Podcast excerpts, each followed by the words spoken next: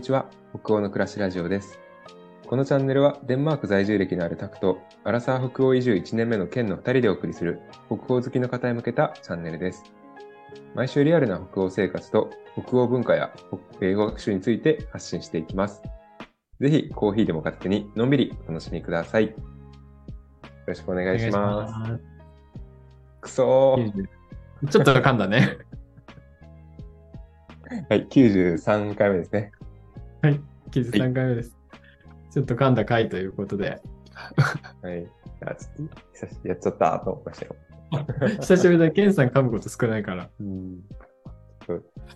面白いね、このさ、はい湿気で？湿気のせいにしとこう。湿気が。湿気あるとね、やっぱり噛んじゃうよね。空気が重いもんね。重たい。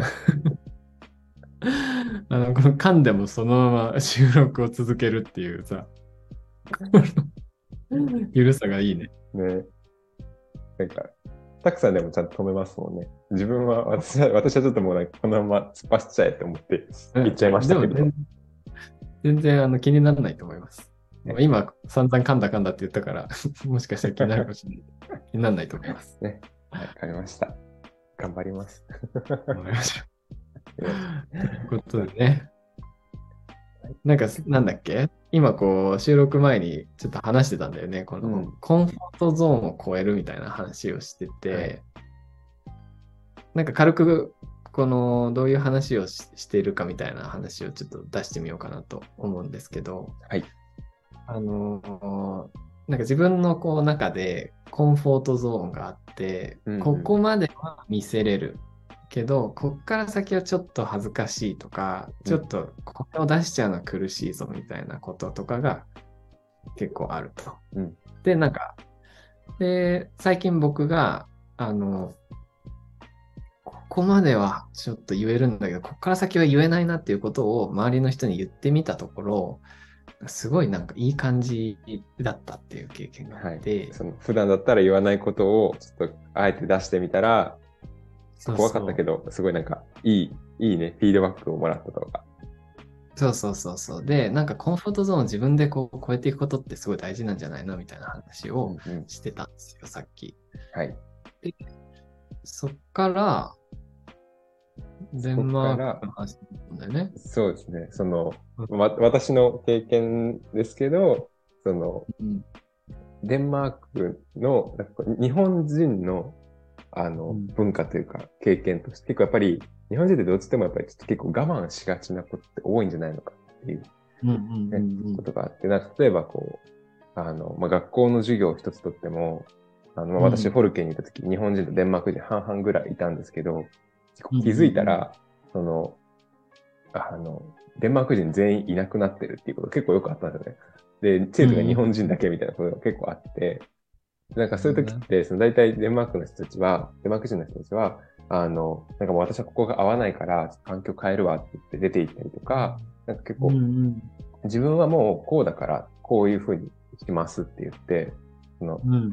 あの自分の主張を言って、もうさっと出ていっちゃうっていう、なるほどね。っていうところがあるなっていう話をしてて、なんかその、そこって結構、そのまあある種見方によっては、その、なんだろう、こう、あの、コンフォートゾーンかの、なんだ、ストレスに対して、ちょっともしかするとなんかこう弱いというか、ストレスストレスに正面から向き合うっていうよりも、そのストレスを感じてたら、もうすぐに方向転換して、別の方に向いたりとか、環境を変えたりとか、っていうふうになんかこうするうん。っていうことをなんかしてるのかなと思うんですけど、なんかそれもなんかそのコンフォートゾーンから出るっていう意味ではなんか一つ、なんかこう、うんなんて言うんだろう。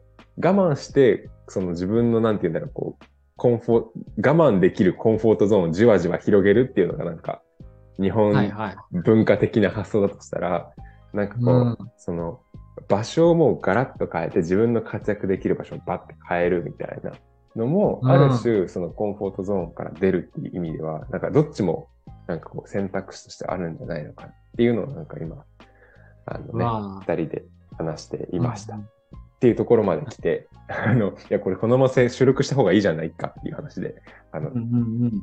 収録をね、しているんですけれど、面白いね。なんか日本人は我慢が好きみたいなのは結構よく聞きますよね。でそうですね。確かにうん。なんかこう、我慢する民族だなみたいな印象っていうか、うん。なんかある感じがして、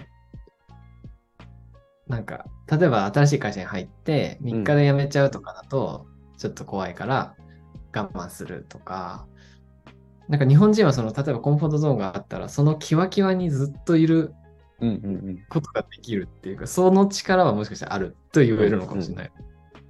そうですね。逆に、ね、で、その、すぐ離れちゃうっていう、場所をすぐ変え、自分の主張ですぐ場所を変えられるっていうのは、うん際を、際が来たら、あ、ここは違うから、別の方向へ行こうっていうふうに、うんうんうん他に探しに行く、身軽さがあるっていう感じがするね。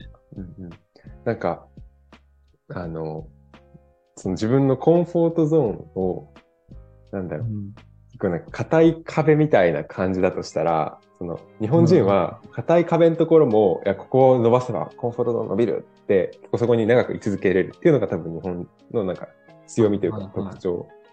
なんかデンマークの人たちは、なんかすごい僕、私の感覚なんですけど、その、コンフォートゾーンっていう壁があるとしたら、なんか、あ、うん。ここはちょっとなんか硬そう、なんか広げれなさそうって思ったら、すぐなんか別のところに切り替えて、なんか柔らかそうな壁を探しに行くみたいな、うん、うんなるほどね。なんかそんな感じがなんかしてますね。はいはいはいはここだったらいてももうちょっとなんか広げれそうだなっていうところに自分でも移って、ぐいぐい推し進めるみたいな。い。うんうんうんうんなんかうん。結果として多分日本の人たちのコンフォートゾーンっていうのはこう円状に広がっていくかもしれないけど、それに対してデンマークの人たちのコンフォートゾーンは、すごいなんかいびつな形をしてるのかもしれない。独自の形に広がっていく感じ。そうそうそうなんかそんなイメージはちょっと今思いを持ちました。なんかその方が個性が伸びそうって感じが今あって思います。うんそうですね。やっぱ個性っていう面ではかなりそっちの方がなんかやっぱなんか伸びやすい。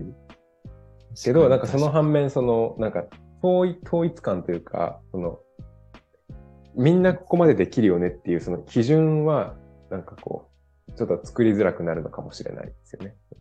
うんうんうん。でもだからこそ多様性が前提になるだろうし、うんうんなんか、ね、みんな違ってみんないいじゃないけどさ、うんうんうんもうそれが当然っていう社会だったらさ、うんうんなんかいいよね。そういうもんでしょっていう感じになるから。そっか。まあ、そうだね。あとなんかその、でも日本人がその、コンフォートゾーンのキワキワにずっといる力があるとして、これはこれでなんかすごい良さそうっていうか、うんうんうんなんかなんていうの？ネガティブケイパビリティ的な？よくわかんない言葉を使っちゃったけど。ででもそのなんか辛いところにもいられるっていうのはすごいタフだと思うし、うんうんうん。そこで本当に広がるんだったらね、そのすごくいいことだな。時間をかければ大きくできるコンフォートゾーンなのであればさうんうんう、ん。それはそれですごくけど、なんかそこにどういう気持ちで立ってるかみたいなのも大事だなと思って、うんうんうんなんかここで辛いけど、頑張りたいみたいな。うん私にはその力があるから、辛いけど、推し進められるんだっていう感じでそこにいるのか、うんここに来ちゃって、最悪だみたいうんな。もう、なんだこの環境、クソだみたいな。なのにそこにい居続ける、うんってなっちゃうと、また全然話が変わってくるなって感じがした。そう確かに。同じ状、同じ場所にいるとしても、その、ポジティブな意味で居続けるのと、そのもうなんか何もしたくないから、どうしようもないから、なんか仕方なくいるんだっていう、なんかそのネガティブな状態でいるのとでは、全然違う。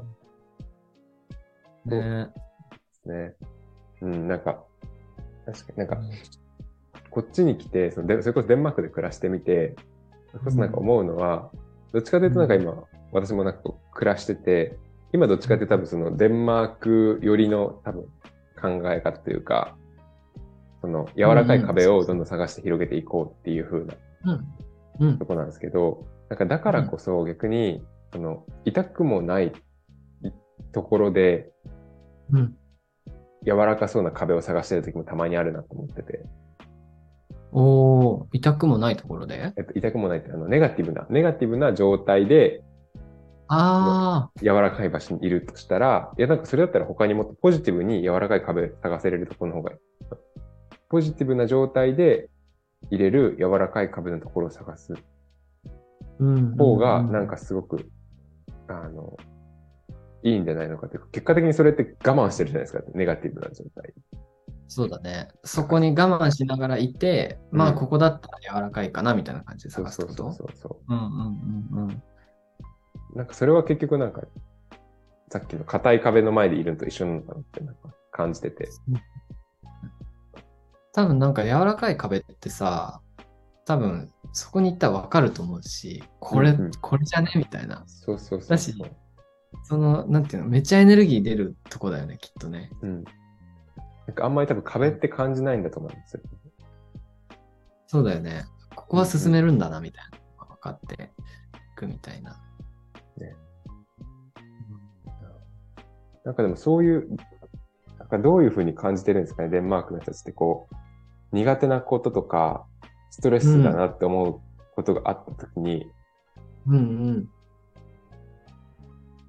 何を思うんですかね？なんかこう日本だったら、いや、ここで例えばなんかじゃあ3年頑張れば、みたいな、あるね。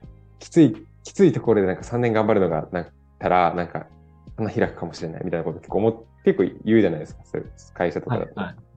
うん。なんかそういうのあるのかなっていうのはちょっと気になりましたね。確かにそこのなんか、なんていうの、考え方っていうか、うんうん。日本だったらさ、石の上にも3年とかさ、はい。そういう言葉があるけどさ、デンマークはどうなんだろうね。ね。どうなんだろう。うん。なんかありそうだよな。なんだろう。マシュマロの上にも3年ぐらいかもしれないです。なになにマシュマロの上にも3年とかかもしれないです。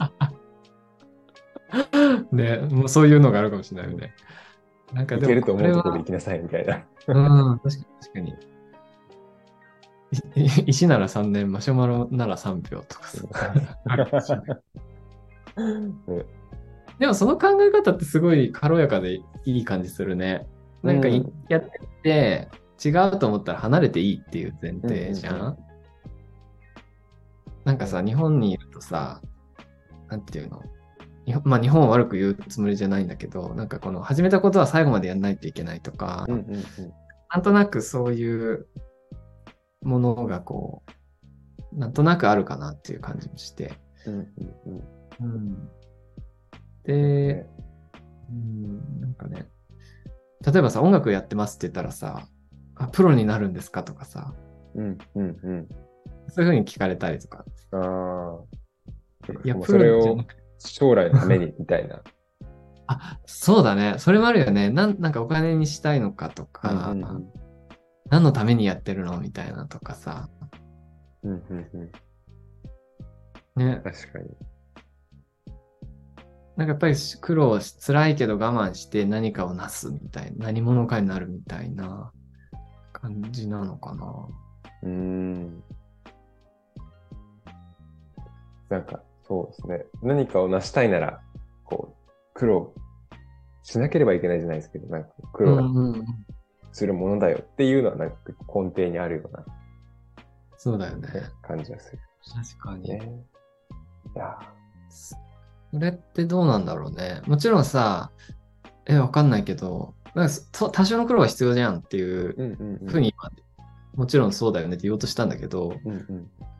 そうじゃない考え方もあるかもしれないよね。ね。もう、ん。行けるとこまで好きな、何？ノンストレスで行けるとこまで行け、行ったらどうなるかっていう人生もちょっとね、ね気にはなりますよね。うんねまあなんかその本当に好きなことであれば、なんていうの？あのく努力を苦労と思わないっていうことはもちろんあると思うんだけど、うんうんそんな感じかね。ねどうなんですかね。デンマークのことわざ。ちょっと聞いてみたいですね。うんうん。気になる。かいや、じゃあちょっと答えは出ないまま問いを残しつつ、はい。今日はこのぐらいで通じていきましょうかね。皆さんはどんな風にね、ね生きたい、生きていくといいのか、っと考える。え。ねこの我慢とか努力とか、ねどういう、皆さんはどう思いますかっていうのと、なんかこういうの知ってるよとかあったら、ぜひ、あの、お便りいただけると嬉しいですね。お待ちしてます。ということで、今日もありがとうございました。ありがとうございました。さよならさ。よなら。